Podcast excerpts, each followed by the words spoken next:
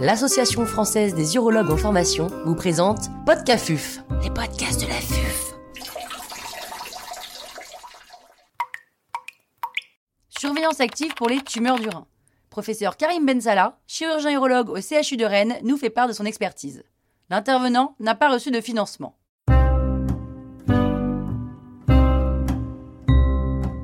Est-ce qu'on prend des risques?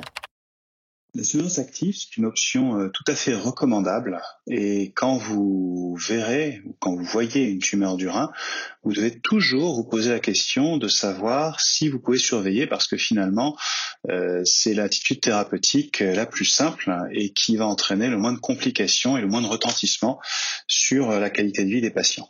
Alors, la première question qu'on se pose, quand on envisage la surveillance active, c'est est-ce qu'on prend des risques? Eh bien non.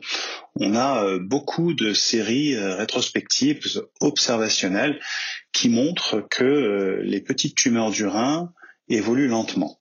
D'après ces séries rétrospectives, les tumeurs du rein prennent 2 à 3 mm par an, hein, donc c'est vraiment pas beaucoup. Et il y a jusqu'à 30% de ces petites tumeurs qui ne grossissent pas. Et en plus de ces études, de ces nombreuses études rétrospectives, on a pour la surveillance active de la littérature de très bonne qualité, notamment à travers des registres nord-américains où euh, les investigateurs ne randomisaient pas les patients, mais leur proposaient de façon systématique plusieurs options, la chirurgie, la surveillance ou la thermoablation. On a ainsi un suivi très rigoureux de beaucoup de patients pendant de nombreuses années. Et euh, ce qu'on peut dire, c'est que euh, effectivement, ces petites tumeurs grossissent très lentement. Hein, près de 80% prennent moins de 5 mm par an, et il y a toujours un gros tiers de ces tumeurs qui n'augmentent pas de volume lors de la surveillance.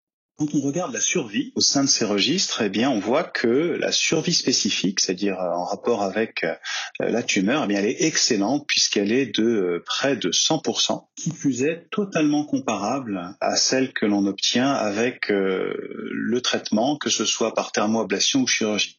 C'est-à-dire que dans ces registres, quand vous avez proposé soit la surveillance, soit un traitement actif à des patients, eh bien, quand vous regardez à long terme, il n'y a aucune différence en termes de survie spécifique. Néanmoins, euh, le fait qu'un certain nombre de patients qui euh, ont choisi la surveillance initialement finissent par être traités euh, par la suite. Hein. La surveillance active des petites tumeurs du ça s'apparente un peu à la surveillance des carcinomes de prostate de faible risque. Ça ne veut pas dire qu'on ne va jamais rien faire. C'est-à-dire qu'on observe la tumeur et si on a le sentiment qu'elle grossit ou si jamais le patient exprime le souhait de finalement être traité, eh bien on peut, en cours de surveillance, proposer un traitement en fonction des conditions qui surviennent. La littérature concerne essentiellement les petites tumeurs du rein, celles qui font moins de 4 cm, mais cette surveillance, elle peut aussi être proposée aux tumeurs qui sont plus grosses, les T1B, c'est-à-dire entre 4 et 7 cm, ou les T2, celles qui font plus de 7 cm. Alors là, on a moins d'éléments pour euh, proposer euh, la surveillance dans de tels cas, mais quand vous avez des patients âgés que vous n'avez pas forcément envie de traiter et qui ont des tumeurs qui sont trop grosses euh, pour euh, une thermoablation, eh bien vous pouvez aussi leur proposer la surveillance. Et ce que l'on sait des quelques séries qui ont été publiées, c'est que là aussi les tumeurs grossissent assez lentement, elles prennent près de un demi centimètre par an, et que finalement très peu de personnes vont décéder de leur cancer du rein.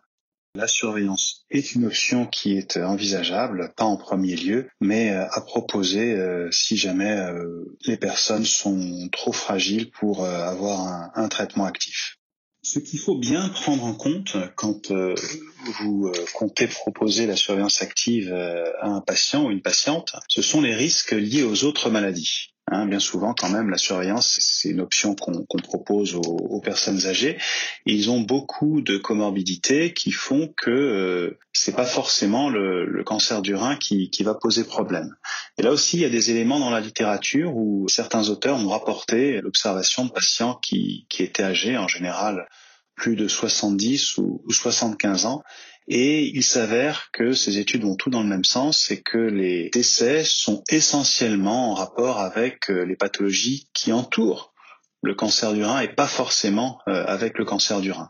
Et ça, c'est particulièrement bien mis en évidence par euh, l'équipe de Philadelphie, avec un neurologue qui s'appelle Kutikov et qui a publié des nomogrammes que vous pouvez trouver facilement accessibles en ligne, qui prennent en compte ces, ces risques concurrents et qui peuvent, dans la pratique de tous les jours, vous montrer, vous imager que le risque qu'une personne a de décéder de son cancer du rein est finalement beaucoup plus faible que celui de mourir d'autres causes, la plupart du temps cardiovasculaires. Je vais prendre un exemple pour vous imaginer les choses. Si vous utilisez ce nomogramme de Kutikoff pour un patient de 75 ans qui a une tumeur de 3 cm, eh bien vous trouverez que son risque de mourir de sa tumeur du rein est estimé à 3%, alors que celui de mourir de causes non reliées au cancer est de 12%, donc 4 fois plus et euh, le risque de mourir d'un cancer qui n'a pas encore été diagnostiqué est de 4%.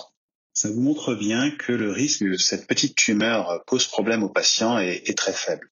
Je terminerai ce podcast euh, en vous détaillant une série qui pour moi fait, fait référence en termes de surveillance active des tumeurs du rein. C'est une série qui a été publiée en 2018 dans European Neurology par l'équipe de Philadelphie. Le premier auteur c'est Macintosh, le dernier c'est euh, Robert Ouzo.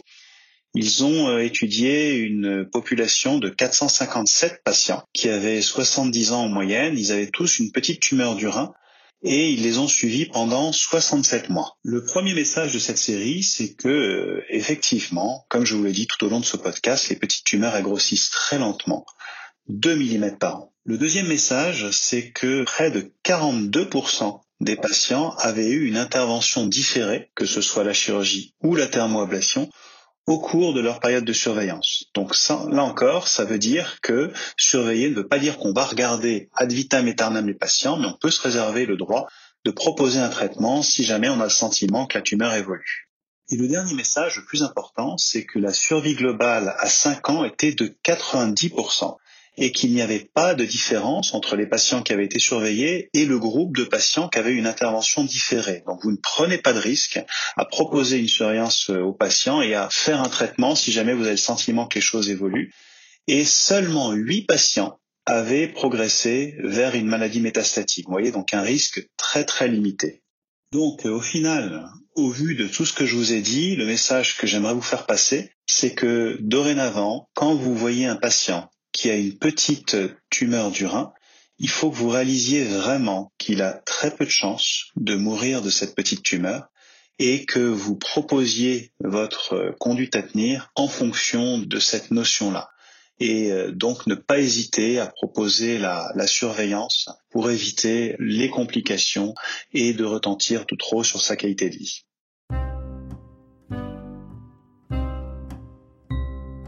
Un grand merci au professeur Karim Bensala pour ses conseils précieux. C'était Podcafuf, les podcasts